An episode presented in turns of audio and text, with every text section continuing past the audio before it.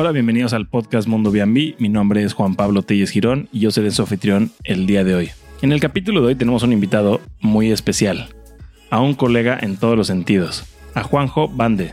Juanjo es anfitrión, youtuber y arquitecto. En este capítulo vamos a platicar de las similitudes y de las diferencias que tenemos en México y España en, en cuanto a la renta vacacional podemos ver cómo tenemos demasiadas similitudes y cómo ellos ya cursaron ciertos pasos en cuanto a regulaciones, en cuanto a la evolución de este negocio, que nosotros podríamos tomar en cuenta al momento de invertir en la renta vacacional. Juanjo es un host muy experimentado que decidió emprender en el mundo de la comunicación digital. Tiene un podcast y un canal de YouTube muy exitoso. Acaba de cursar el umbral de los 4.000 seguidores y ahora sí que tiene mucho que enseñarnos tanto en su canal y como en el capítulo de hoy. Pero bueno, sin más por el momento, escuchamos de Juanjo en la entrevista. Hola Juanjo, bienvenido a Mundo B&B, ¿cómo estás? Hola, hola Juan Pablo, ¿qué tal? ¿Cómo estás? Muy bien, gracias, bienvenido. Oye, pues a ver, este, me, moría ganas de platicar contigo al tú ser este, podcaster, youtuber, arquitecto este, y host. Creo que tenemos mucho en común. Yo estoy empezando en este mundo de podcast, este, pero creo que tenemos mucho en común al, ser mismas profesiones. Yo creo que me siento un poco mirándome en un espejo, la verdad, Juan Pablo. Es decir, pues es un placer, es un placer estar aquí. Eh, por muchas razones, ¿eh? por muchísimas razones. Pero me encanta ver que profesionales que venimos del mundo de la arquitectura estamos en este sector intentando aportar valor, hacer las cosas bien y, ver que ser arquitecto a veces no solo es dibujar rayitas en un plano, que hay que dibujar rayitas en un plano de vez en cuando. Oye, pero a veces, a veces hay que sentarse a hablar con personas, intentar entender lo que está pasando en el mundo, ¿no? Y intentar, sobre todo, ayudar a que la sociedad funcione mejor y poner nuestros conocimientos como arquitectos al servicio de todo lo que está pasando en torno a este mundillo, pues de la arquitectura, de la vivienda, de la construcción, del alquiler vacacional, de la renta corta, de como queramos llamarlo. Así que un auténtico placer estar hoy aquí contigo y poder tener el privilegio de ser de los primeros en, en estar en este, en este podcast. No, claro, bienvenido y, muchísimas gracias por haber accedido. Oye, a ver, este, platícame un poco de, cómo llegaste al mundo de la renta vacacional. o sea, al final del día eres arquitecto. Para mí fue un, una transición este, normal el haber pasado de arquitectura a renta vacacional, porque tratamos con propiedades. Pero ¿cuál fue la historia de Juanjo para llegar a la, renta vacacional y llegar a ser youtuber o podcaster este, de, este eh, mundo? bueno, bueno, son un poco dos caminos diferentes, ¿no? Que van en, en paralelo. Lo que es la parte de la transición, de, digamos, de la arquitectura a la, renta vacacional, es un poco orgánica, como dices tú, ¿no? Una, yo siempre estaba en este mundillo de, la arquitectura, del tema de la inmobiliaria, de los alquileres, y, aparte, pues era usuario de, de, renta vacacional cuando yo viajaba, ¿sabes? Entonces, eh, pues bueno, fue una transición como, como la que, la tuya, bastante orgánica. Es decir, oye, pues aparece este, un poco también encima de plataformas como, como yo empecé a, alquilar a través de HomeAway, de Holidays, que una, una, una marca de Home, antes de Airbnb, una marca que tenía HomeAway, que tenía mucha atracción, relativamente bastante atracción. En España se llamaba Holidays, como Home, o sea, como Holidays, pero Holidays. Y, y fue con, con, quien empecé yo, después con VRBO, y luego llegó Airbnb a partir del año 13, 14, por aquí, por Galicia, por donde estoy yo, y, con mucha fuerza. Y a mí realmente Airbnb es uno de los productos que más me gusta por muchas razones, pero bueno, eso, eso es un poquillo otro tema. Entonces, lo que es la transición al mundo de la renta vacacional fue bastante orgánica.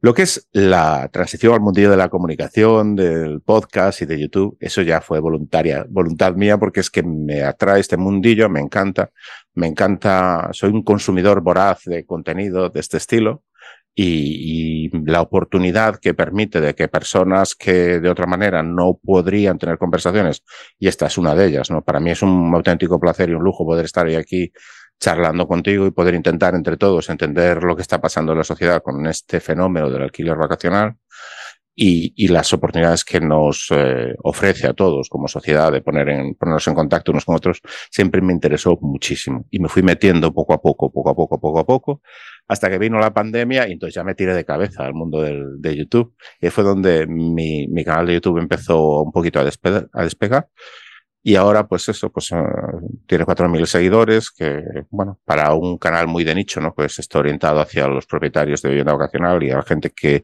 que se interesa profesionalmente por esto, eh, pues oye, pues vamos ahí dando caña y aprendiendo mucho que, que está bien siempre, ¿no? Claro, acabas de cruzar ese umbral, ¿no? El de 4000 hace unos días.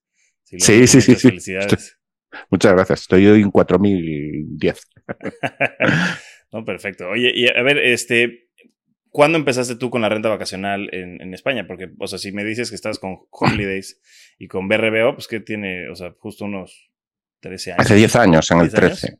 Claro. Sí, justo hizo, hizo el mes pasado 10 años de que, que recibí mi primer, eh, mi primer huésped inquilino de renta vacacional, justo hace el mes pasado, hice 10 años. Y, y bueno, es un mundillo que cambió mucho en los últimos 10 años, ¿no? Pero siempre, por otra parte, estos cambios, este desarrollo, sigue acompañado de una sensación de que estamos como al principio de algo, ¿sabes? Es decir, que, es un, que tenemos mucho más por delante en este sector que, que de lo que tenemos por detrás. Es un mundo súper, súper interesante lo que está, lo que está pasando todo en torno al, alquiler, a las nuevas formas de alquiler. A mí me gusta a veces llamarlo alquiler digital, ¿no? Todo aquel alquiler que transacciona de forma online, ¿no? ¿Cuántas formas de comercio hemos visto que ya han pasado al online? Hace 30 años la gente no le entraba a la cabeza poderse comprar unos zapatos online, porque decía, oye, tengo que probármelos, ¿no? Claro. voy a comprar unos zapatos online. Pues pues a lo mejor estamos en ese mismo camino con la inmobiliaria, ¿no? No, seguramente. Y, y, sí, efectivamente, como dices, ese sentimiento de que apenas comienza, este, este, o sea, o sea sí, sí es el, es el sentimiento en general por todos lados. Porque apenas comienzan, yo creo que el tema de regulaciones, el tema este, de, de que se vuelva más estricto el, o, o, más regulado nuestra industria. Como dices, hace, hace 10, 13 años, yo igual tuve un pequeño inicio de renta vacacional este, administrando el departamento de mis papás en, en BRBO, pero, pero no sabía que esto podía ser una, una industria. O sea, lo hice yo porque vivía en Cancún, mis papás se fueron a vivir a otro lado y lo rentamos en BRBO. Y yo iba y les, les, les hacía su supermercado, les conectaba el internet y me iba. Eso era lo único que yo hacía. Este, pero qué interesante que tú, o sea, tú empezaste y, te mantuviste y, seguramente tuviste crecer el cambio que nosotros aquí en México apenas estamos viendo y estamos atrasados en comparación a ustedes en cuanto a regulaciones y, a, la profesionalización de la industria. Porque, o sea, ustedes tienen allá, digo, regulaciones, ya las tienen un poco más establecidas, este, han, han estado batallando con eso, sé que, sé que constantemente han salido nuevas, tienen su asociación, que ya lleva, este, bueno, hay varias asociaciones por... Hay un montón, hay muchas, sí, sí, sí. Pero ya están más establecidas y aquí en México apenas empezamos con regulaciones fiscales, con regulaciones locales. Este, la asociación todavía es pequeña, pero va en crecimiento y hay, hay una sola.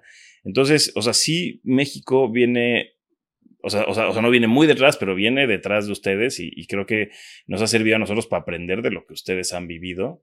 Este, yo creo que a mí no me gusta tanto lo de decir detrás. Yo creo que cada sociedad lleva su camino diferente y todos tenemos que aprender de todos. Y todas las sociedades son muy particulares, ¿no? Tienen sus condiciones, las sociedades son distintas, los mercados son distintos y, y en algunas cosas seguramente puede, podemos, podamos decir que México está por delante y en otras cosas pues estarán por delante Portugal y en otras cosas estará por delante España o Italia, ¿no?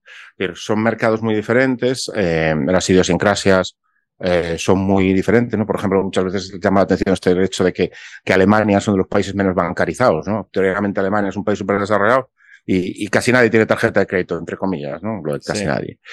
Eh, y en otros países es mucho más común. Entonces, a veces es, es, yo creo que es, tenemos que intentar entender cómo todas las sociedades están digeriendo esto, que es un, que es un, es una cuestión muy importante para decir para, para todas las sociedades. Y en cuanto al tema de las regulaciones, yo creo que eso es un síntoma de maduración del sector. Cualquier sector maduro tiene una cantidad de regulaciones tremenda, tremenda, tremenda. ¿no? Yo siempre pongo el ejemplo que yo tengo un amigo que hizo una tesis doctoral sobre la fiscalidad de los hidrocarburos, que eso era un ladrillo impresionante, ¿no? porque se movía, se mueve mucho dinero en el petróleo, entonces hay muchísima legislación. Claro. Pues cuanto más dinero movamos en nuestro sector, nos guste o no nos guste, pues va a ir creciendo la cantidad de legislación y la cantidad de normativa que va a aplicarse al sector. Es un síntoma de maduración. Crecemos y tenemos más normas, más cosas que cumplir, esto llama más la atención, ya no es esa cosa de como lo que tú comentabas, ¿no? Tengo ese apartamento que tengo sin usar y oye, pues lo voy a alquilar los dos meses que no voy. Pasa de ser una actividad complementaria, una actividad secundaria, pasa a ser una actividad principal, una actividad muy importante incluso económicamente, generadora de riqueza y empleo, las administraciones, los poderes públicos, las sociedades, las ciudades, quieren estar presentes ahí regulando. ¿no? Y eso tenemos que, asumirlo, es el coste de la maduración. Eh, nos aprieta por un lado, pero por otro lado nos da alas de futuro. Y tenemos que ser capaces, como sector, de articularnos de forma que esa maduración se haga con nuestra participación. Porque hasta ahora el problema que ha habido es que ha habido una sobrerepresentación del sector hotelero tradicional, el sector eh, convencional, que le podemos llamar el sector, a mí me gusta llamar histórico, ¿no? porque a veces no es tan moderno, no es capaz de entender las, las diferencias que, que tiene el mundo de la renta vacacional con el mundo de la hotelería convencional. Y, y el problema es ese, ¿no? Cuando en estas normativas y estas regulaciones hay una influencia excesiva de agentes que no forman parte del, del sector de la renta vacacional, ¿no? Entonces, eh, pero yo creo que sí que tenemos que entenderla. Y en cuanto al panorama normativo en España, lo que podemos decir es que, claro, en España tenemos muchísimos marcos normativos, es decir, es un Estado muy descentralizado, hay 17 comunidades autónomas y dos ciudades autónomas, prácticamente son 19 marcos jurídicos diferentes, y aún encima, eh, las competencias sobre planificación urbanística o, o zonificación o planeamiento urbanístico son municipales, son de los 18.000 ayuntamientos y ciudades que hay en España y esos son los que tienen que regular muchas de las cosas, porque no tenemos que olvidarnos de lo que estamos hablando, es de la forma de usar las viviendas, ¿no? El uso urbanístico es una, es, un tema regulado por la normativa urbanística. Y ese es la, el campo donde tenemos que batallar. Y por eso, como tú decías, son importantísimas las asociaciones que constituyan, que consigan que los poderes públicos se entiendan realmente con el sector y no con los hoteleros. Sí, 100%. Aquí a mí, me interesaría saber si, o sea, porque sé que tienen en, ciertas ciudades o en ciertos lugares tienen regulaciones demasiado agresivas. Bueno, para mí se me hacen demasiado agresivas, tipo como Barcelona, que tienes un límite de, de, licencias cuando hay un turismo gigantesco que no se puede saciar con, el, con las pocas licencias que tienen, ¿no? O sea, digo, e, esto a mis ojos, desde aquí de México, lo que yo pensaría que se me hace excesivo, ¿no? Este, o sea, aquí mi pregunta sería, ¿tienen zonas o lugares donde la asociación ha podido hacer demasiada presencia para, para contrarrestar ciertas regulaciones? Por supuesto, pero no solo eso, ya es que ni hace falta, ni ha habido. Eh, hay zonas de España donde las legislaciones normativas son de otra manera. O sea, el problema es que Barcelona es una ciudad súper importante y la legislación y normativa de Barcelona pues parece que afecta a toda España, pero no es así. En, eh, en España hay 400.000 Airbnb sí. y, en Barcelona, y en Barcelona solo hay 10.000 de los 400.000, que es el dos y pico, el dos y pico por ciento. Sí. El dos y pico por ciento. Al 97% del mercado de España no se le aplica la normativa de Barcelona. Claro. Entonces, eh, eh, por otra parte, la industria del alquiler vacacional es una industria que en todo el arco mediterráneo tiene muchísima tradición. En Benidorm, toda la costa del Mediterráneo, la costa del Sol, el alquiler vacacional tiene sitios que es la industria principal, donde las, las, autoridades locales están a favor, donde las autoridades municipales están a favor, donde existe una, una industria tradicional de décadas que funciona muy bien, pues yo creo que probablemente podríamos hacer una comparación incluso con Cancún, que es una zona donde tiene mucha más tradición, si lo comparamos a lo mejor con, ciudad, con, con México, ¿no? Con, México Ciudad, Ciudad de México. Es decir, que ahí es un poco esa zona donde se entiende localmente que el peso de la renta vacacional es importante para la economía y la economía está a favor de eso, y hay otros sitios donde no es tanto así. Claro. Pues yo creo que eso pasa un poco en España. Y a mayores, la cuestión se ha politizado muchísimo en Barcelona, porque Barcelona es una ciudad que tiene una vida política mm, con una dinámica muy caliente, y eso ha entrado ahí y ha entrado en la Turmis y, y, el tema del alquiler vacacional, del turismo, de la turismofobia, de Airbnb, ha entrado en ese juego político de Barcelona y ha cogido una repercusión más allá del alcance que tiene. digo, no nos olvidemos que es eso, pues en Barcelona hay 10.000 Airbnbs en España hay 400.000. Claro. Entonces, pues eso es un 2,5% y no nos olvidemos de eso. Hay otras regiones, por ejemplo, en Málaga, la provincia de Málaga, hay ya muchos más Airbnb que en Barcelona. Y no hay, los problemas que hay en Barcelona. O sea, no tienen las restricciones de licencias y nada de eso, ¿no? No, no, si tienen sus licencias, se aplican las licencias de la, de la comunidad, eh, de la autoridad competente en turismo en la Junta de Andalucía. Ya pero no tienen el problema de las restricciones municipales que existen en, en Barcelona ciudad. Te pregunto porque pues, aquí obviamente la, asociación que está haciendo Manuel Lozano lleva, lleva poco tiempo, está, está creciendo, está agarrando fuerza y las regulaciones empiezan a, a, crecer y, y, es lo mismo que allá, la, la sobrepresencia este, de los hoteleros, Este, o sea, yo siempre le, le platico a la comunidad, a ver, cuando van y se juntan para hacer las nuevas legislaciones o las nuevas regulaciones en contra de la renta vacacional, ¿quiénes son los que están ahí presentes? Vecinos quejosos que odian renta vacacional y los hoteleros. Sin falta, hay representación de los hoteleros, ¿no? Este, y, y, quién no está? Nadie de nosotros. Porque nosotros estamos muy preocupados por nuestro negocio, por la competencia con, los, con nosotros mismos. Y lo último que nos, que, nos interesa es ir, a, es ir a cuidar los intereses de nosotros, de todos nosotros, ¿no? Porque no hay esta unidad. Entonces, o sea, justo por eso te pregunto, porque, porque como que aquí ha costado trabajo entender el que nos tenemos que unir, el que tenemos que, meternos a la, a la, a la, a la, asociación, el que tenemos que hacer presencia para defender nuestro sustento, porque el de muchos es nuestro sustento, ¿no? Nos dedicamos a esto 100%.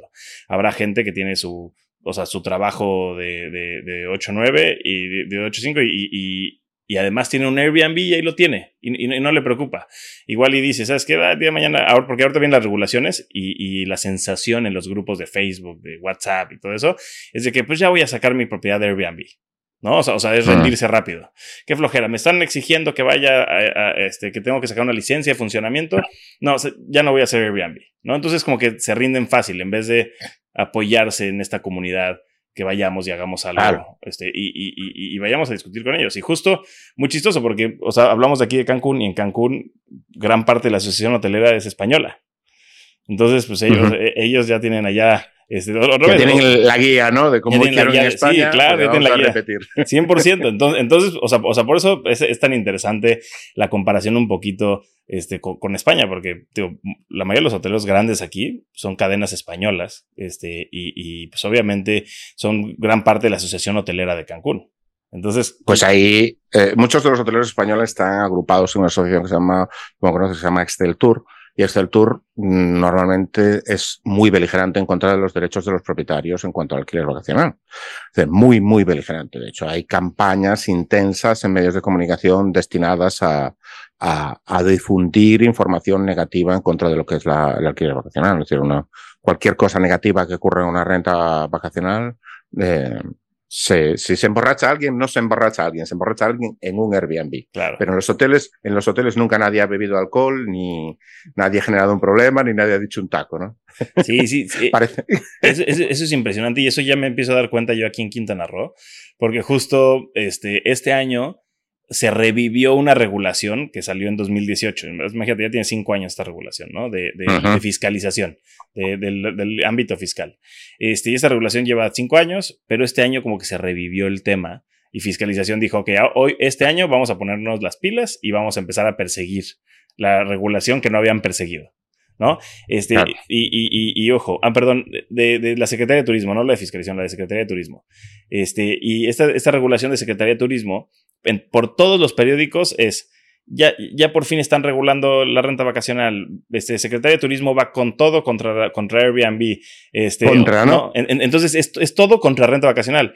Y acercándonos nosotros, con el, yo con el podcast, Manuel Lozano con la asociación, nos acercamos con la Secretaría de Turismo y platicando con ellos me dijeron, a ver, no es contra Airbnb, estamos tratando de regular más de 60 diferentes negocios que ofrecen servicios al turista en, en, en Quintana Roo que no están regulados. Tatuadores, dentistas, eh, vendedores de chicles, lo, que tú sea que, lo, que sea que, que, que, atienda al sector turismo es lo que están tratando de regular. Pero todos los periódicos con esa regulación es contra Airbnb, contra Airbnb, contra Airbnb. Nada, aparte usan la palabra Airbnb, no usan renta vacacional, ¿no? Pero, claro. Pero, pero, a mí eso se me hace que alguien lo está manejando porque, o sea, o sea, están tratando de regular 60 negocios diferentes. Pero no, es solamente renta vacacional lo que, lo que, lo que sale en los periódicos. Y, así otros ejemplos que está pasando que, que, que, es contra renta vacacional. Yo creo que, em, por otra parte, forma parte del proceso de maduración del sector. Como tú dices, tenemos que estar presente en eso. Y, y forma parte que yo creo que hay una sensación en el sector del alquiler vacacional, del Airbnb, de la renta vacacional, que, va, eh, que lo que necesitamos es una solución puntual, que nos den esa solución y ya vamos a quedar todo resuelto. Y yo creo que tenemos que ser conscientes de que eso no es realista. Una vez que el sector se desarrolla, no va a haber una solución mágica que nos deje a todos dentro de la ley y se acabó. Va a ser un cambio de fase en el que la normativa y la regulación va a formar parte constante de nuestro día a día, como forma parte del sector hotelero o del sector de los coches o el sector de la aeronáutica. Claro. un sector desarrollado, potente, que mueve. Eh, antes de grabar este podcast estábamos grabando, ah, comentando cifras de análisis de mercados, del tamaño de los mercados que tienen. Un sector como el nuestro que mueve estas cifras, es normal que tenga que lidiar con la regulación. Y tiene que lidiar con la regulación. La regulación no es un problema que se va a resolver y se acabó como un botón mágico que nos va a resolver todos los problemas. Tendremos que trabajar con la regulación constantemente, a medio y a largo plazo. Y yo quería poner no solo el ejemplo de España, sino que hay, asociaciones en otros países. Y, por ejemplo, el caso de Portugal es muy significativo. La Asociación de Portugal, la LEP. Portugal tuvo la suerte de tener una normativa nacional muy buena que se aprobó en el año 14. Y esa normativa generó un desarrollo de la renta vacacional, que en Portugal se llama alojamiento local. el sector del alojamiento local en Portugal se desarrolló más y mejor que en España, y más rápido, gracias a tener una muy buena norma que salió en el año 14. Ahora, ¿qué ocurre? Ahora viene el partido que está ahora en el gobierno, saca una normativa que prácticamente condena a la destrucción al sector de la renta vacacional en Portugal. Ha habido una contestación popular muy potente, dirigida por Alep y por Eduardo, el presidente de, de Alep, en una campaña muy bien articulada, de presencia política y social muy importante, pero no va a haber una solución mágica. Y lo ha, ha, pasado la semana pasada que el presidente de la República de Portugal no ha convalidado el decreto que le envió la Cámara Legislativa y esto va a entrar en una segunda ronda, pues probablemente acaben los tribunales, no sabemos muy bien qué va a pasar, pero es muy importante que todos estemos atentos a lo que está pasando en Portugal, porque es, yo creo que la demostración de la evolución del sector. No es que venga la Cámara Legislativa y coja chimpún, lo prohíbe y se acabó. No, no, no. Existe una contestación social, existe una activación social, un partido político dice una cosa, el otro partido político dice otra cosa, y un sector como el nuestro, que tiene tanto peso y que va a tener mucho más en el futuro. Tenemos que acostumbrarnos a estar presentes política y socialmente. Y, y el hecho de que mucha gente se, digamos, avergüenza de tener un Airbnb o no lo dice públicamente, pues eso tendrá que ir cambiando. Porque poco a poco tendremos que no salir del armario como sector y decir, si nosotros estamos aquí, estas son nuestras necesidades, esto es lo positivo que podemos aportar a la sociedad una mayor eficiencia en la gestión de las ciudades, hacer ciudades más abiertas, no requerir, incluso hablando como arquitectos y como urbanistas, que haya guetos turísticos donde los resorts hoteleros generan unas externalidades negativas sobre la trama urbana al apropiarse para su uso exclusivo de zonas de la trama urbana que expulsan al resto de la población. La fórmula de renta vacacional permite un uso mucho más mixto y unas ciudades mucho más vibrantes y unas ciudades mucho más activas donde se mezclan los usos de viajero con el de residente permanente y donde no existe esa getificación del turismo que desgraciadamente en muchas partes hemos sufrido por la creación de resorts agresivos a la trama urbana, pues eso es lo que tenemos que poner encima de la mesa, lo que podemos aportar como sector a la sociedad.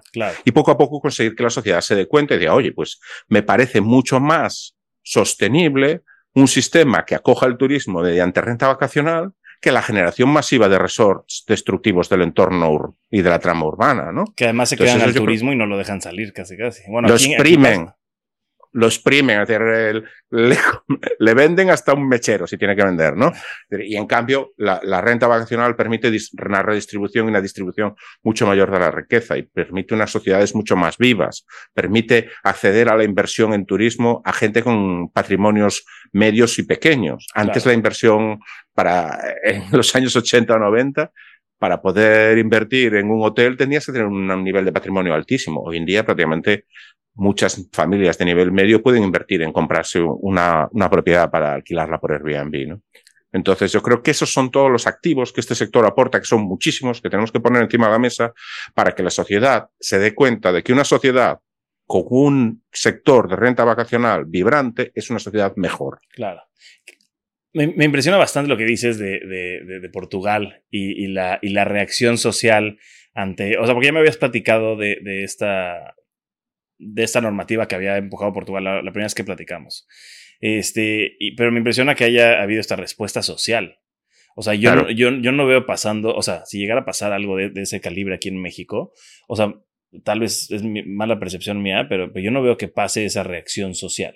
Yo siento que ahorita todos en México estamos con el sentimiento de que están poniendo estas regulaciones, pero mejor me, me, callo y como que volteo para el otro lado y tal vez no me cae a mí o tal vez no pasa esto. Y si me llega a pasar, ya veo cómo lo soluciono, pero no voy a pelear en contra de una regulación mal pensada o, mal estructurada. Este, y, otra vez, y, voy al lado de que la gente que está creando estas regulaciones no sabe a lo que va nuestro negocio. O sea, no sabe justo los beneficios que traen, este, porque no hay un estudio. No existe un mm. estudio que, que, diga, ok, en 10 años la zona que está aquí en Cancún, esta zona céntrica, no hay un estudio que diga, ok, en 10 años vemos que esta zona estaba aquí y ahora está aquí arriba, ¿no? Con, con, con, con, restaurantes nuevos, con restaurantes que antes cerraban cada año porque en esa zona no, no pegaban y ahora son restaurantes que llevan 10 años, lavanderías, este, este, tiendas de autoservicio. Este, no, no existe este estudio y no existe alguien que lo defienda, como, como dijiste, este, el de Aleco, el de el, presidente Eduardo. Este, o sea, no existe esta, esta figura política que nos defienda a todos. O sea, que aquí sería Manuel en parte, siendo de la asociación, pero le falta todo el empuje de la sociedad detrás de él, ¿no? Para que él pueda. Pablo, falta, lo que tenemos que conseguir es que el mundo BNB tenga 50.000 seguidores y pueda ser el, el, el apoyo que Manuel necesita para poder hacer eso. Porque esto se va a hacer poco a poco, se va a hacer andando, el movimiento se demuestra andando y a ver, tenemos que ser mm, sensatos y, entenderlo. el asociacionismo no es una cosa que, que, vaya a atraer a masas. Nunca vamos a tener un 50 o un 60% de actores del sector asociados. Vamos a tener que conformarnos con cifras mucho menores. Pero hay otras, si vas a ver cómo funciona el asociacionismo en asociaciones de empresarios, asociaciones de pescadores, asociaciones de camioneros, te enteras que también es muy pequeño. Claro. Pero que con esas cifras se puede hacer mucha cosa. Si consigues un 3, un 4, un 10% de asociación, eso es mucho. Si, si poco a poco vamos teniendo canales de comunicación como es eh, tu podcast Mundo BNB o como es mi canal de YouTube Juanjo Bande, que podemos hacer que las personas se animen a hablar de esto, se animen a decir, oye, yo hago alquiler vacacional porque creo que es lo mejor para mi pueblo, para mi ciudad, para mis, para, para la tienda de la esquina, para el restaurante, para el futuro de mis hijos, para que este pueblo y esta ciudad siga vivo y no venga una gran infraestructura hotelera y acabe con él. Mira, en, los años... Perdón. Te escucho, te escucho, te escucho. Sí, decía yo que en los años 90, en, en Baleares, en España, hubo una campaña política que, impulsada por los partidos de izquierdas que era muy curiosa porque decía, eh, alquila, no vendas. ¿no? Porque a lo que iba esta campaña política era decir que todas aquellas propiedades en destinos vacacionales que se venden a personas que no están vinculadas con la zona, en el caso de, las Baleares en España pasa mucho con gente que a lo mejor es del norte de Europa o de Alemania, ¿no? una propiedad que, en las Baleares se vende a un alemán ya nunca vuelve a ser de una familia mallorquina, vuelve, se queda en alemanes. Entonces dicen, no vendas, alquila porque así vienen los beneficios del turismo igualmente para la zona, pero las propiedades siguen en manos de comunidades locales y ese, en mi opinión, es el billete al futuro de las comunidades locales. No, no descapitalizarse, no vender su patrimonio, seguir teniendo pues la, la, familia que tiene un apartamento, la otra familia que tiene tres, no sé qué, y seguir siendo vinculados con el territorio, vinculados con la ciudad, de forma que las ciudades sigan conservando su carácter y sigan siendo viables en el futuro con un carácter local y que no todo se convierta en un gigantesco Starbucks. ¿no? Eh, sí, sí, sí, sí, 100%. A ver, o sea, este e, es algo que yo platico mucho aquí en comunidad. Yo soy, yo, yo soy de Cancún desde pequeño. arquitecto, creo que este, mi, mi, mi, sueño sería las zonas viejas de Cancún, que las que yo crecí y demás, este, remodernizarlas y, darles un uso nuevo, que, o sea, porque son propiedades viejas, pero están en una zona, en la zona vieja de Cancún, en el centro, que, que es, para mí se me hace la zona turística del centro, pero son propiedades ya, ya, ya derruidas, ¿no? Y ya tenemos algunas propiedades que administramos nosotros en esta zona y, y, muchos vecinos han quejado y, ha, habido, ha habido un poco de, de riña en contra de estas propiedades, este, bien administradas, bien todo, pero son las propiedades que están mejor, o sea, que están mejor mantenidas, están pintadas, todos los años se pintan, este, este, este, yo creo que, que, que ayudan a que la plusvalía de las propiedades de alrededor sea mejor. porque son propiedades que generan, son propiedades que están bien mantenidas, que, que dan una buena imagen al, al, al, vecindario En cambio, las otras que se están cayendo a pedazos, que son las que se están quejando, o sea, yo, yo, lo he hablado con los vecinos de decirles, a ver, este, tío, yo, yo llego como joven y ellos son, la, mayoría son gente más grande. Les digo, a ver, o sea, pero ¿cuál es tu queja? ¿Cuál es tu problema? ¿Por, ¿por qué no quieres Airbnb? No, porque las fiestas, a ver, si está bien controlado, empresas profesionales que se dedican a esto lo tienen eso ya bien controlado, porque a mí me afectaría que llegue, que, que todo este miedo que existe atrás de Airbnb, que tienen mis papás, que tienen o sea, o sea, yo lo veo como los papás que tienen este miedo de la renta vacacional, eh, este, justo con empresas profesionales evitamos que pasen este tipo de cosas. Si bien sí pasa, llega a pasar, como pasa en los hoteles, como pasa en todos lados, que, que, hay, que, que, hay este, eventos desafortunados, pero pues como empresa, nosotros, nuestro deber es, es irlo a solucionar, ¿no? O, o, que no, o tratar de que no pasen, o, o, solucionar el problema. Pero, pero eso yo creo que forma parte de la evolución del sector. En España hay una iniciativa que, que, es muy, muy conocida, es, que es eh, We Respect, una iniciativa lanzada por, por, la Asociación de Madrid en colaboración con Room Monitor, que favorece la instalación de monitores de sonido. De hecho, en, en la normativa de Andalucía, que está ahora mismo en tramitación y saldrá en los próximos meses, va a ser obligatoria ya o la, la, instalación de monitores acústicos, monitores de nivel sonoro en las viviendas de renta vacacional. Estas son eh, estas medidas que van a contribuir a reducir estas externalidades negativas. No tenemos que ser ingenuos y, y, ser conscientes de que existen externalidades positivas de nuestro sector, pero también existen externalidades negativas. ¿no? Pues eh, trabajemos en minimizarlas y que eso que tú dices del problema que puede haber de convivencia o de molestias a los vecinos, que puntualmente siempre puede ocurrir porque nadie está exento de fallos, trabajemos en la dirección de que eso sea menor y que las empresas que trabajan con calidad para que eso no ocurra, tengan mayor visibilidad, funcionen mejor y sean las empresas que tengan mayor visibilidad en el mercado y dominen un poco la imagen de nuestro sector, ¿no? Y aquellas que, que no lo hacen peor, pues oye, que lo hacen peor, perdón, pues que ojalá cada vez tengan menos cuota de mercado, ¿no? Y que vayamos consiguiendo que, que, este mercado nuestro sea sinónimo de calidad y que con el paso del tiempo se consolide esa idea de que la renta vacacional es una, una aportación donde hay muchas más cosas de aportación positiva a la sociedad que de aportación negativa. Claro.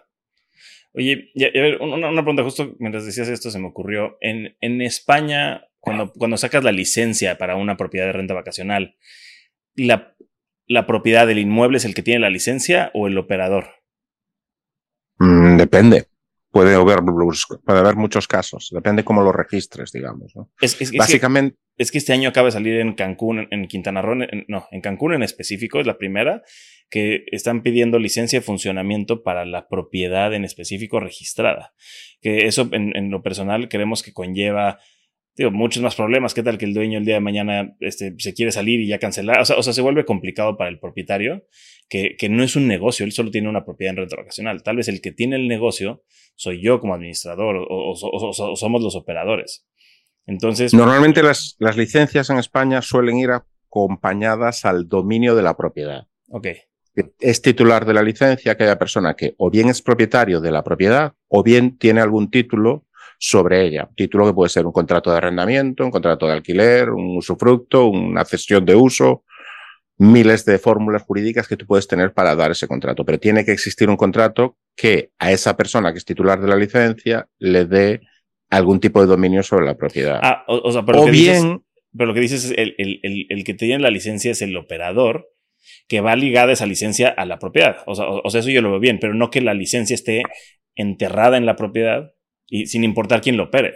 O sea, o sea, aquí lo que, o, sea, justo yo creo que donde veo el problema es que la licencia no debería estar solamente en la propiedad, tendría que estar en el operador que va ligado. Yo creo que son dos tipos de licencias. Yo creo que son dos tipos de licencias diferentes y sobre todo eh, analizando desde el punto de vista urbanístico y técnico, es decir, la licencia está vinculada a las condiciones físicas del local. Yo tengo una licencia para una cafetería, si me cambio de local me tendré que pedir otra licencia, no puedo llevar la licencia puesta, la licencia es del local. Claro. Entonces, existen ciertas partes en que la licencia tiene que estar vinculada a las condiciones físicas del local porque está vinculada al local. Y otra cosa es que exista una licencia para operador de vivienda vacacional. Son como dos cosas distintas. Okay. Eh, en España, en general, el marco jurídico tiende a asociar la licencia al local. Claro.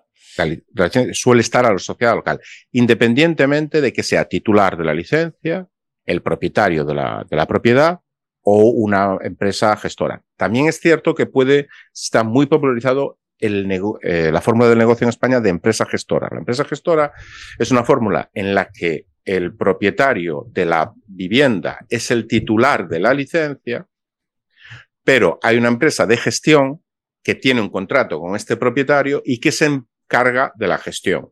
Cuando se utiliza esta fórmula, el propietario es quien cobra el total de las rentas y a su vez le factura y le paga, perdón, a su vez le paga a la, a la empresa gestora un importe por su gestión. ¿no? Claro. Entonces, eso también tenemos que entenderlo, que, que nuestro sector es muy innovador, muy nuevo y muy cambiante, y eso es fantástico, pero por otro lado, tiene la característica de que no existe una fórmula. Es decir, hay 850.000 formas de hacerlo. Y algunas serán buenas, otras serán malas, algunas serán buena para ti, mala para el otro, y mala para el otro y buena para mí. ¿Sabes? Entonces, cada, cada uno tiene que encontrar un poco su fórmula. No es lo mismo una persona que tiene mucho dinero y poco tiempo que uno que tiene mucho al revés, ¿no? Un poco, eh, creo que ya no me acuerdo cómo dije. poco tiempo y mucho dinero, o mucho o al revés, ¿no? Es decir, o una persona que es muy buena con la tecnología y, y, monta y se dedica a este sector apoyándose en ese ser bueno con la tecnología, y otra persona que es muy buena haciendo casas y se, y se mete en este sector para hacer casas y que se lo opere otro. Claro. Entonces, hay cientos de fórmulas para funcionar. Yo creo que no existe una receta mágica. Claro, es que justo no, justo nos está pasando, y creo que dice el clavo, nos está pasando eso que dices, este, están saliendo las licencias de funcionamiento para la propiedad, que tiene que estar a nombre del propietario de la propiedad. Y entonces las empresas como la mía y, como muchas otras, operadores o co-host, que recibían ellos el dinero antes, van a tener que dejar de recibir el dinero ellos. Lo va a tener que recibir el propietario porque es el dueño del negocio, es el dueño de la licencia.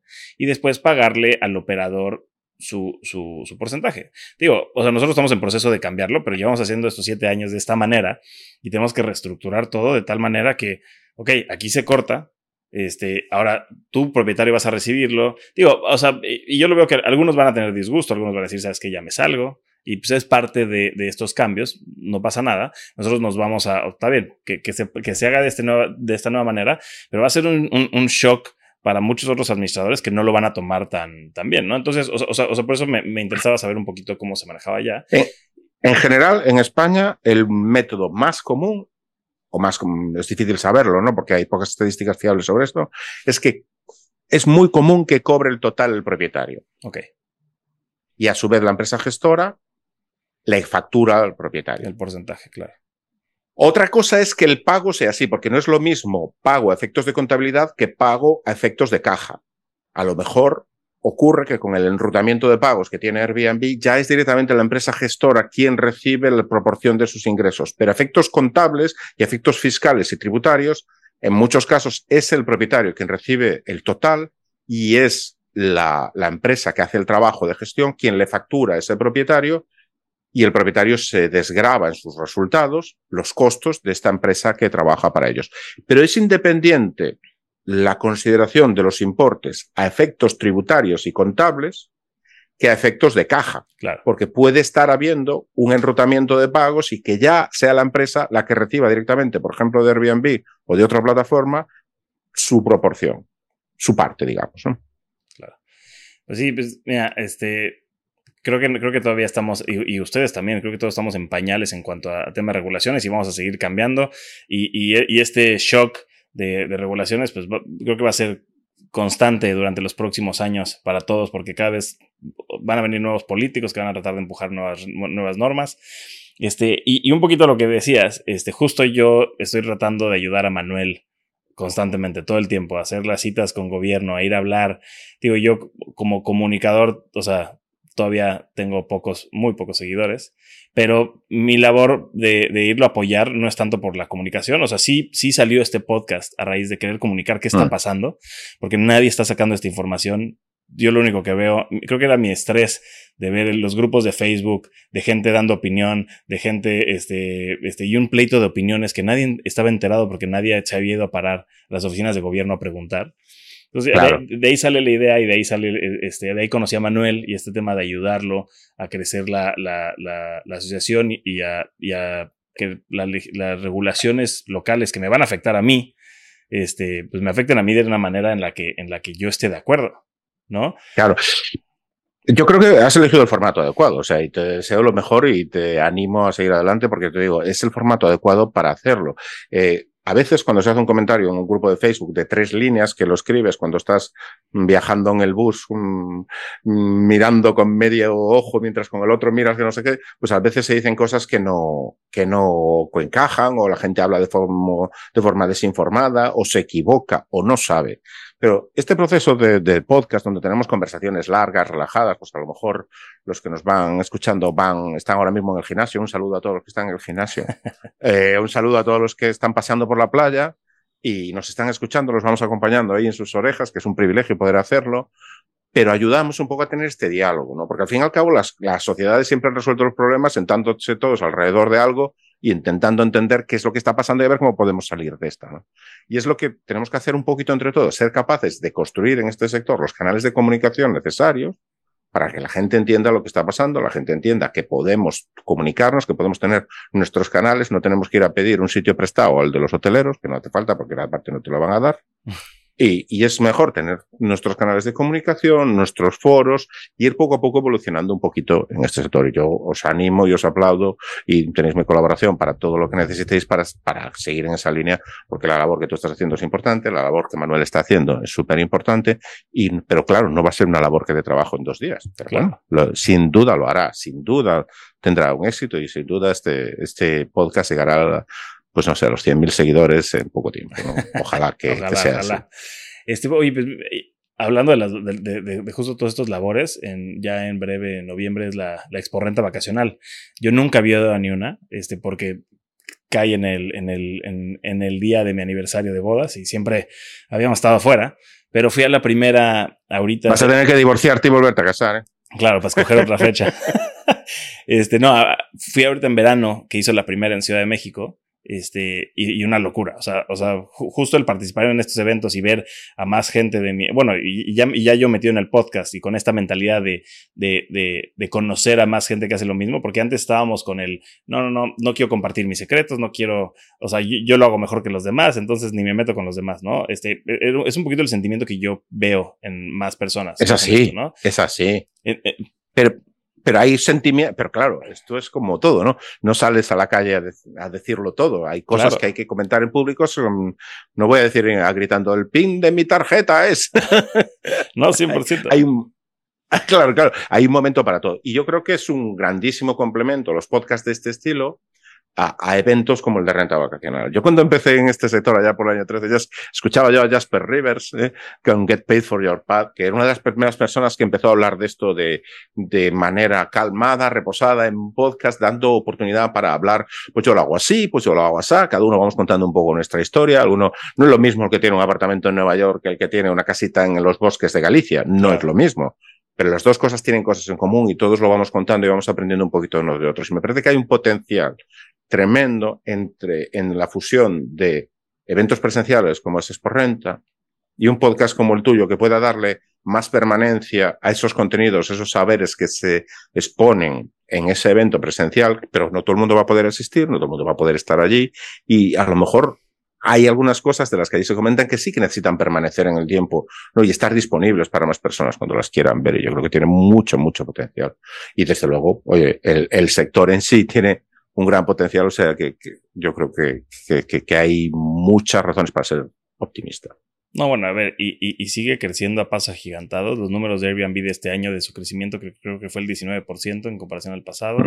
Cuando muchos sentimos que, que, va un poquito hacia abajo este año, ¿no? En, tema, en cuestión a rentas.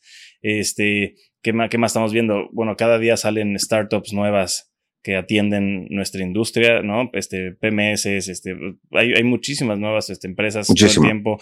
Las empresas de data cada vez crecen más, este, o sea, o sea, justo, a ver, bueno, tú me lo dirás, cuando tú empezaste, cuando yo empecé hace siete años, no había nada de información. No había nada. Las empresas que, no había nada. las empresas que nos atendían eran carísimas, o sea, o sea los, bueno, bueno, a mí me impresionó cuando entrevisté a, a Xavier, el de Ignea, que lleva no sé cuántos años, 25 años en la industria, o sea, este, o sea eso me, impresionó.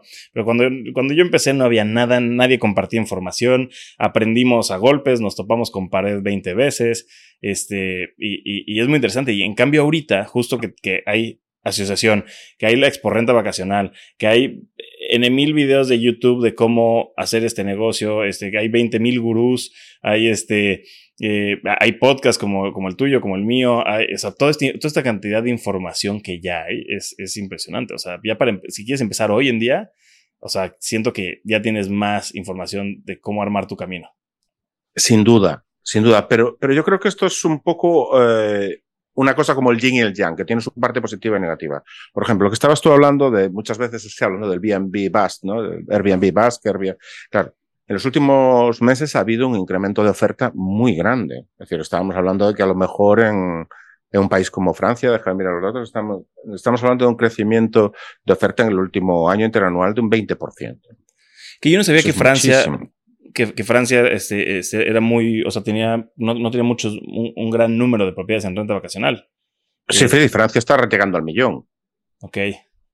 Francia es, eh, yo creo, probablemente, el, si vamos por los números de Airbnb, probablemente el segundo destino, después de eso, el segundo lugar por oferta después de Estados Unidos. Ok, eh, Estados Unidos. Sí, Francia es una potencia en, como destino, ¿no? Y luego entró bastante, bastante fuerte también lo que es la zona de París y tal. Y bueno, el atractivo de turismo que tiene París no lo podemos negar ningún. Claro. Y, y sí, eh, Francia está, está muy bien, pero claro, cuando te aumenta la, la oferta un 20% en un año, esperar que la demanda lo aguante es bastante esperar. Claro. Es decir, eh, a lo mejor tenemos que pasar nuestros sub y bajas, como quien dice, ¿no? Decir, oye, pues a lo mejor hay una temporada que se adelanta la oferta. Yo vivo en el norte de España, en una ciudad, en Galicia, ¿no? Uh -huh. A lo mejor os suena, cerca de Santiago de Compostela y tal. Claro, el incremento de oferta en alquiler vacacional, en renta vacacional en el último año ha sido del orden del 30%. Me dice gente, oye, es que no hay, la gente dice, no, no hay demanda. Claro, pues cuando hemos aumentado la oferta un 30%, pues a lo mejor los precios se, se resienten. Ah, están aguantando bastante bien. Están aguantando bastante bien para tener un aumento del 30%. Claro. Porque la, la, demanda también tira, pero tenemos que ser capaces un poco de ver eso. Y cuando no vemos eso, cuando estamos cada uno metidos en lo nuestro, no hablamos con nadie, yo no voy a contar mi secreto y tal, pero afortunadamente, como tú dices, existen herramientas hoy en día que nos permiten conocer los mercados. Yo trabajo muchísimo con Pricelabs, que son la gente con la que colaboro y tengo muy buena relación con ellos y tienen unas herramientas hoy en día fantásticas. Acaban de sacar el Short Term Rental Index de Pricelabs, que es una, herramienta en abierto, gratis totalmente. Y le puedes ir a ver cómo han evolucionado los mercados, cada uno el de su zona, para entender un poquito lo que está pasando. Y yo digo, tú no, que nadie se queje de que no tiene demanda sin antes ir a ver lo que ha pasado claro. con la oferta en su zona. Tuviera a ver lo que había pasado con la oferta en su zona, en tu zona, porque a lo mejor se ha multiplicado por dos y entonces hay que recalcular, ¿no? Claro, no, 100%. Y bueno, creo que, creo que la, ese, ese, crecimiento que dices de 30% es, o sea, es entendible por el boom que vino después de la pandemia. Este, y, y aún así está bastante, o sea, no sé, yo, yo comparo, nosotros tenemos propiedades en Tulum. Este, y ahí el crecimiento, y, y justo yo, ahí es donde yo creo que es saludable que existan regulaciones sobre esto, porque ahí fue un crecimiento desmedido, ¿no? Eh, el 20, en julio de 2020 había 3.000 propiedades y ahorita hay 11.000. Uh -huh. O sea, el crecimiento, o sea, triplicó en tres años. En España tenemos una cuestión interesante que se publica desde hace cosa de un par de años y tal, que el, Instituto Nacional de, Estadista, de Estadística, el INE, eh, publica una, una, estadística sobre vivienda de uso turístico, vivienda vacacional o renta vacacional. Y tiene un número que publica muy interesante, que es el porcentaje de viviendas totales, de todas las viviendas que existen, cuántas están dedicadas a vivienda vacacional. Entonces ahí, por primera vez, empezamos a poner en relación el fenómeno de la renta vacacional con la totalidad del patrimonio de viviendas que existe en una zona. Porque okay. el número de viviendas no es lo mismo que haya mil viviendas en una ciudad de, de con 50.000 viviendas que que haya mil viviendas en una ciudad con dos millones de viviendas. Entonces tenemos que poner en relación el número de viviendas que están en renta vacacional con el número de viviendas que existen. Entonces, claro, estamos viendo en muchas zonas de España donde tenemos porcentajes por encima del 1%. Y en Canarias, en las Islas Canarias, por ejemplo, está entre el 4 y el 5%. ¿no? Y pero entonces eso desmiente el tema de la gentrificación. Mm, Bueno, eso ya es una interpretación política a partir de ahí, ¿no? A partir de tú sabes que los datos son los datos y a partir de ahí cada uno monta su narrativa. Okay. Y esto bueno. es como las, las, los resultados electorales, ¿no? Al final de las elecciones han, ganado todos, ¿no? bueno, pero qué maravilla que lo tengan, o sea, que, el ciudadano común pueda accesar a esa información y, decir, ah, ok, están, me están mintiendo ya, aquí veo que, no existe, ¿no? cualquiera que nos esté viendo puede buscar en Google eh, INE, estadística, eh, vivienda vacacional en España. Y se puede meter y lo mira, que están abiertos para todo el mundo. Claro y todo el mundo lo puede ver y lo puede entender. A partir de ahí, que empezamos a tener datos eh, medio buenos, porque también tiene sus limitaciones el, Instituto Nacional de Estadística, como todo, empezamos a poder trabajar, ¿no? Empezamos a poder decir, oye, aquí sí, ¿no? Y luego tenemos que reflexionar como sociedad qué porcentaje de vivienda queremos que nuestras zonas nuestras ciudades estén dispuestas para renta corta, para renta vacacional. ¿El 2%, el 10%, el 25%? No lo sé. Creo que son las ciudades las que tienen el derecho político de decidir eso.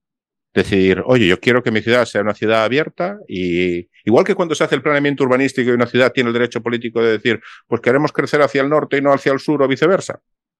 Pues una ciudad políticamente tenemos que entender que puede decidir, pues queremos ser una ciudad abierta y vamos a primar que exista un 10% de renta corto, o queremos ser una ciudad cerrada y vamos a limitar la renta vacacional al 1%. Claro. Es decir, los políticos también tienen, eh, las sociedades tienen el derecho de, regirse políticamente. ¿no? Sí, no, 100%. O sea, bueno, y, y cuando pones esos números, es un número, o sea, el 1% no es nada. del número de propiedades que hay en la zona. O sea, justo, digo, o sea, regresando a Tulum, Tulum, este, la, mayoría son renta vacacional. O sea, el, no, no te quiero mentir, pero debe estar arriba del 50%. O, sea, porque ahí sí hubo un problema que la gente no tenía dónde vivir. La gente que trabajaba hacia Tulum se iba hacia los pueblos este, cercanos y todos viajaban hacia adentro. Y las rentas eran muy elevadas porque la gente en, en desarrollos que eran de interés social, este, este, la gente compraba con sus créditos este, de, gobierno y los ponía en renta vacacional, ¿no? Entonces, o sea, ahí sí existía ese problema.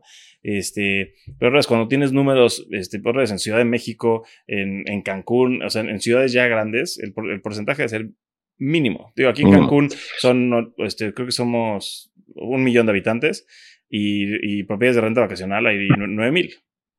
Entonces, entonces, es muy poco. Tulum creo que son, eh, oficialmente creo que son como 50 mil habitantes, ¿no? Este, y, y hay 10 mil unidades de renta vacacional, ¿no? Entonces, o, sea, ahí, es donde vamos un poquito con, con, con, las comparativas, ¿no? Fíjate, pero yo te quería contar que yo, eh, el problema luego de esas aplicaciones de las normativas es que luego echa la ley, echa la trampa y puedes ir, la trampa puede ir a cualquier dirección. Yo te puedo contar, porque yo lo he vivido en la ciudad donde yo vivo, que es Santiago de Compostela, hace 20 años el planeamiento urbanístico estaba intentando conseguir que hubiera más oferta turística. Okay. El mundo al revés de lo que estamos hoy. Estaba marcando zonas y suelos como exclusivos para uso hotelero.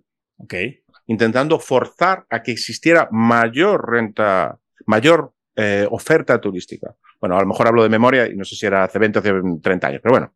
Eh, entonces estaba intentando que hubiera más planta, más oferta.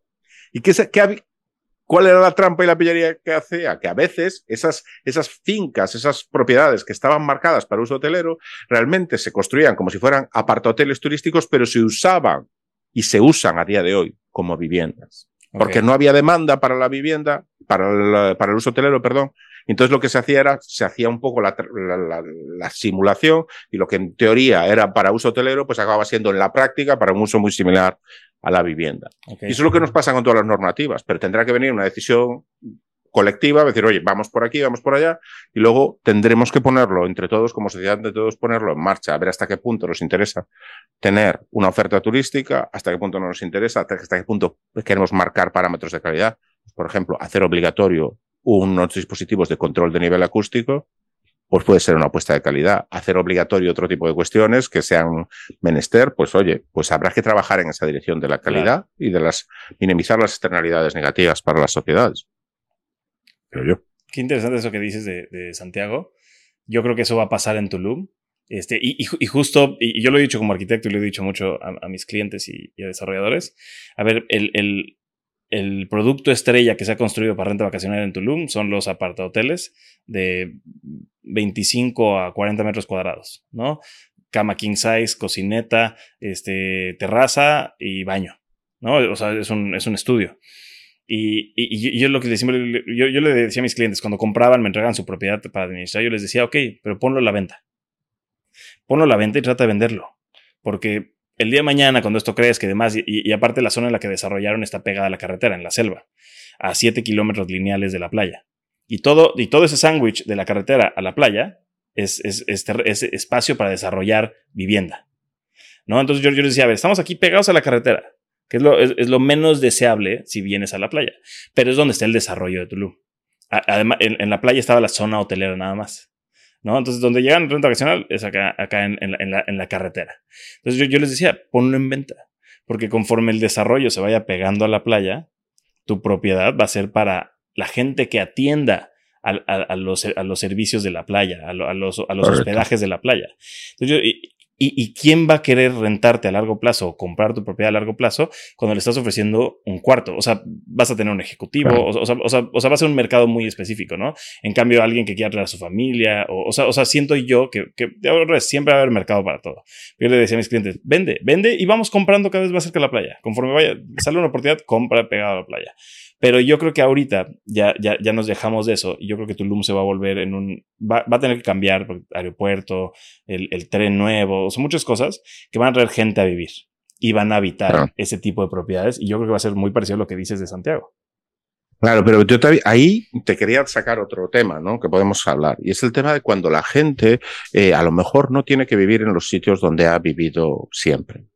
Es decir, cada vez tenemos más gente que trabaja en remoto. Y aunque no trabaja en remoto permanentemente, trabaja en remoto muchas veces. Yo tengo personas muy cercanas a mí que trabajan en remoto un par de días a la semana o trabajan en remoto una semana sí, una semana no, ¿sabes?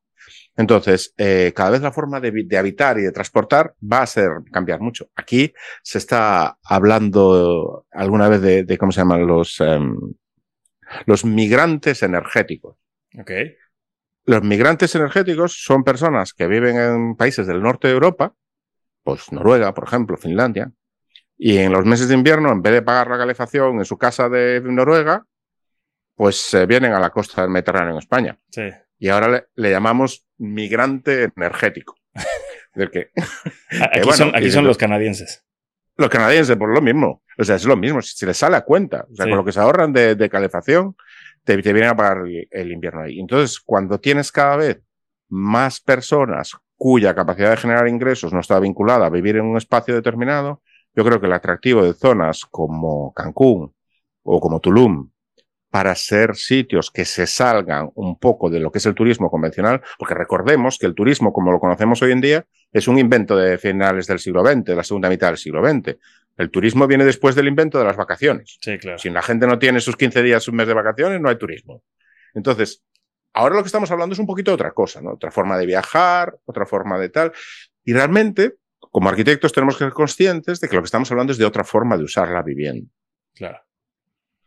Y entonces, las posibilidades que esto abre son tremendas. Y los puntos de comunicación entre el mercado del sector real estate, el sector inmobiliario convencional y el sector del alquiler digital, de la renta vacacional, esto es un campo súper interesantísimo que abre unas posibilidades muy interesantes, tanto para el sector como incluso y sobre todo para la sociedad. Este sector tiene mucho que aportar para que la sociedad y las ciudades sean mejores y funcionen mejor y sean capaces de digerir estos cambios tecnológicos en la forma de funcionar y que esto a la par, a la par sea bueno para que, para que estas sociedades sigan siendo vibrantes, dinámicas, positivas y sobre todo con mucho afianzamiento local. Claro.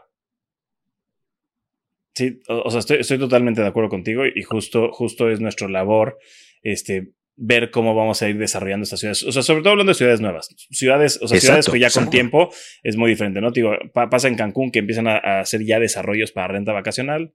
Este, y, a ver, digo, me pasa a mí mucho. Yo, yo a veces este, asesoro a algunos desarrolladores que están desarrollando para renta vacacional, pero están desarrollando como si fueran viviendas, este, comunes, o sea, o, sea, no para renta vacacional, ¿no? Pero, pero bueno, eso, es diferente porque están desarrollando en ciudades en la que el usuario va, va, a definir si lo va a querer rentar en renta vacacional o si lo va a querer vivir, ¿no? Entonces, pero, pero, pero, pero sí tenemos nosotros nuestra labor en, sobre todo aquí en México, en ciudades nuevas, en pueblos pequeños en los que se está empezando a explotar la renta vacacional, cómo desarrollar ese, ese pueblo. O sea, porque los que traen el dinero es la gente que, o sea, la inversión que está viendo el tema de la renta vacacional, ¿no?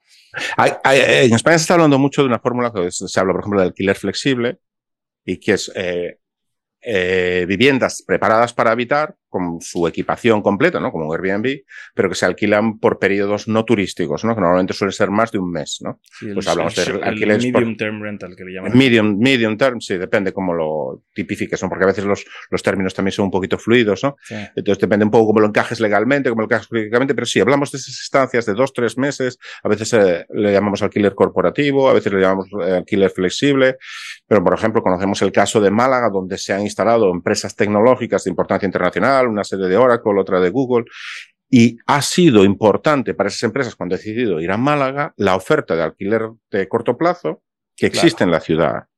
Porque si tú te llevas a 2.000 personas a trabajar a un sitio y no hay manera humana de alquilar una casa para dos meses, eh, yo siempre cuento la historia. Yo, yo tuve una inmobiliaria en el año 2008, una agencia inmobiliaria, en, en un polígono industrial que hay aquí en Galicia, donde está la sede mundial de Inditex de Zara. Ya, ya. Y es un polígono industrial que tiene muchísimo movimiento, ¿no? Entonces te llegaba por la gente, por la puerta todos los días personas pidiendo un, necesito alquilar una casa para dos meses, para tres meses, para cuatro meses. No, no, y decía, no, no, no, no, solo tenemos eh, para, para doce.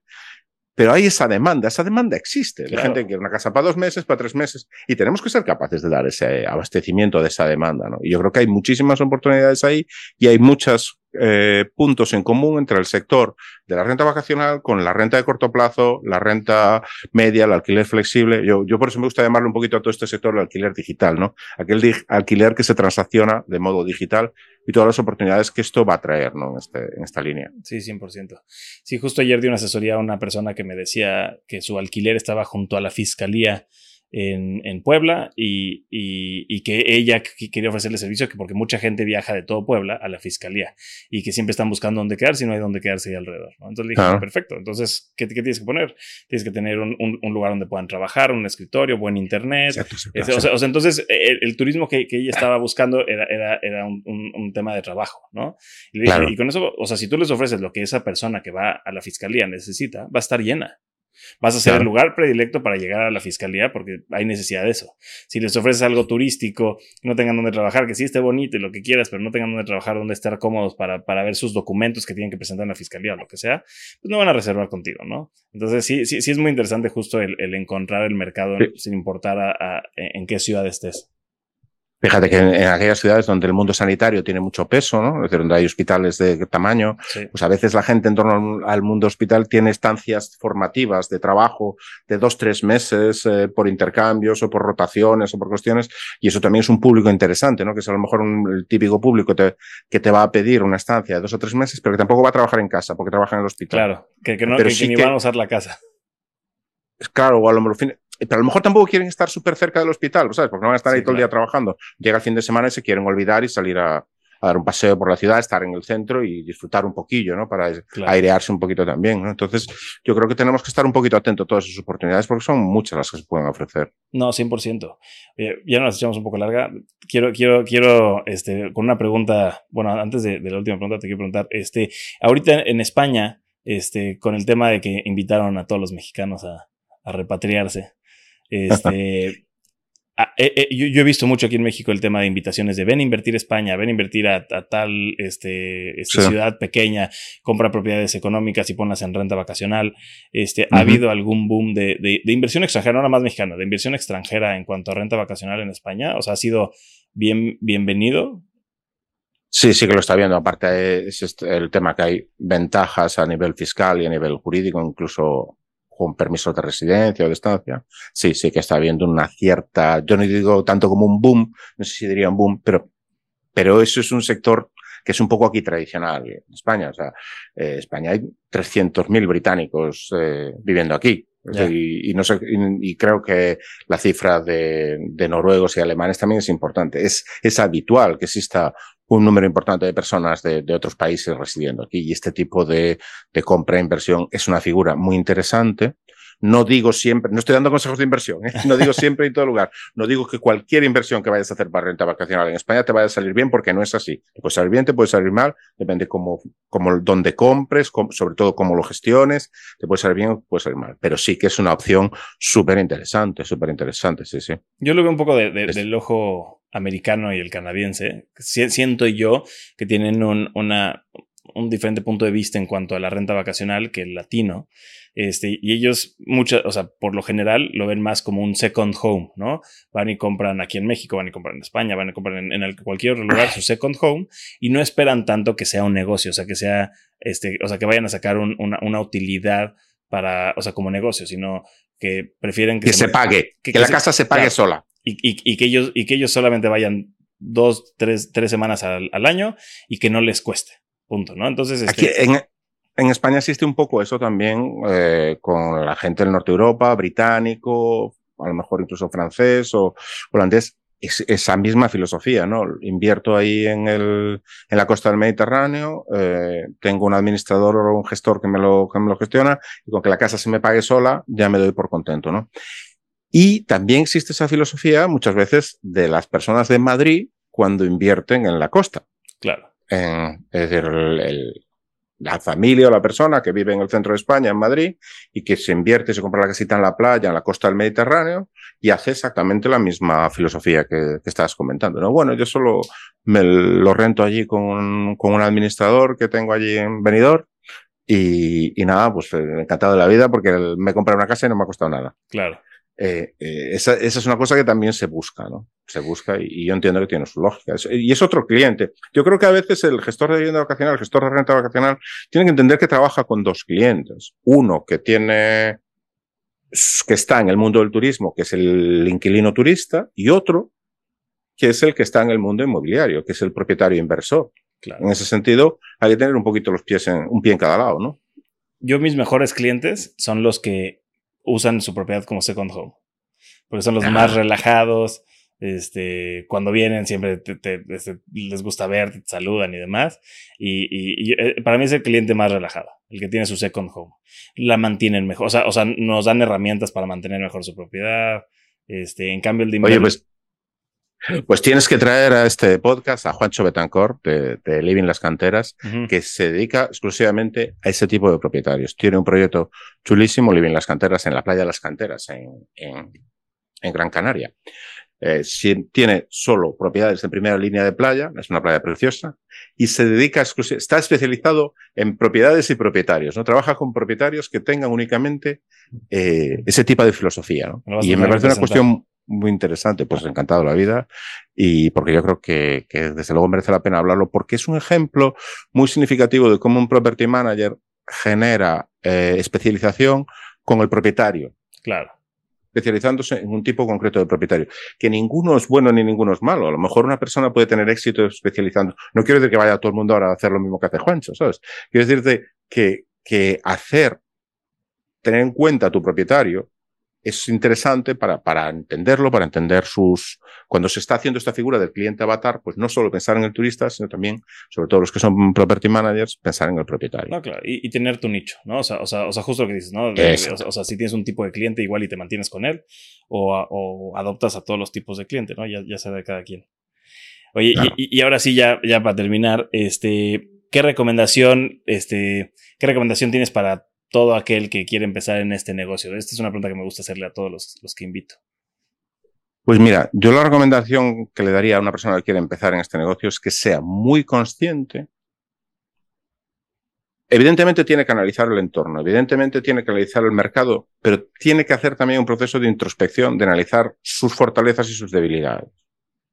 Hay personas que son muy buenas en esto y muy malas en aquello, o sea, personas a lo mejor que son muy buenas gestionando la parte de la comunicación en las redes sociales y otras personas que son muy malas haciendo eso, pero se les da mucho mejor otra cosa. Que cada uno sea consciente de sus habilidades, de aquello que se le da bien y de aquello que se le da mal. Intente potenciar y sacarle partido a lo que se le da bien y eh, minimizar los impactos de lo que se le da mal. Eso es muy importante porque a veces solo analizamos el mercado, solo analizamos el sector y lo que tenemos que hacer es engancharnos nosotros con ese sector y ser capaces de aportar valor ahí, ¿no? Intentar eh, empezar con un proceso de reflexión interna y decir, pues a mí me gusta hacer las limpiezas. Pues vale, pues entonces tienes ahí tu nicho. Pues a mí me gusta hacer el revenue. Pues fantástico, fenomenal, tú te dedicas al revenue y subcontratas lo demás. A mí me gusta eh, hablar con los propietarios y meterlos en el proyecto. Pues fenomenal, pues ya tienes eso, ya sabes por dónde quieres ir, lo que tienes que subcontratar y lo que no. Ser consciente de tus fortalezas, apoyarte en ellas y apoyarte en otras personas para que te ayuden con el resto, ¿no? Claro. Sí, 100%. Qué buen consejo. Justo lo, empiezo a pensar en mi empresa y digo que sí, es que yo tengo que hacer esto. Tengo que contratar a alguien ahí, porque eso no me gusta. Hombre, opinar desde fuera es más fácil que desde dentro. Ah, no, no, claro, claro. Pero aún así hace que empiece a girar el ratón y diga, tiene razón, lo tengo que hacer. Proyecto del próximo mes. Vamos unas. Oye, y, obviamente tenemos que tener este más podcast de, este, de mi lado, tenemos que tener podcast contigo. Te este, espero, te espero. Y, obviamente Con preguntas importantes. No, claro, que siga obviamente esta relación, porque tío, yo tenía una lista de preguntas, pero se empieza la conversación y, y, empezamos a ir hacia otros lados que nos podemos echar seis horas. Obligatorio a todos los que nos están escuchando que se suscriban para, para ver la segunda parte, ¿no? Claro que sí, obviamente. Que, se suscriban con Mundo B&B, con Juanjo, o sea, para tener, vamos uno a uno, uno a uno. Uno a uno, efectivamente. Me parece perfecto. Oye, pues muchísimas gracias por haber participado en Mundo B&B. Es un, es un podcast bastante nuevo este, y, me da mucho gusto que tú, con la experiencia que tienes y los años que tienes en este negocio y en el, en el mundo de, la comunicación, pues que hayas venido a participar aquí conmigo. te lo agradezco mucho. Pues yo te lo agradezco mucho a ti, Juan Pablo, que, estés eh, aportando en este sector, que te sumes a Remarque. Yo creo que, los arquitectos tenemos mucho que aportar en este sector y que es un gustazo poder participar hoy aquí. Me lo he pasado fenomenal y espero que los eh, que nos están escuchando también les haya resultado entretenido y productivo. Seguramente que sí. Muchísimas gracias y nos vemos a la próxima. gracias. Nos vemos a la próxima. Muchas gracias. Con esto damos por finalizado el capítulo de hoy. Les agradezco el habernos escuchado y nos vemos la próxima semana en el próximo capítulo. En la descripción del capítulo les voy a dejar los enlaces al canal de YouTube de Juanjo y sus redes sociales. Les agradezco mucho y nos vemos a la próxima.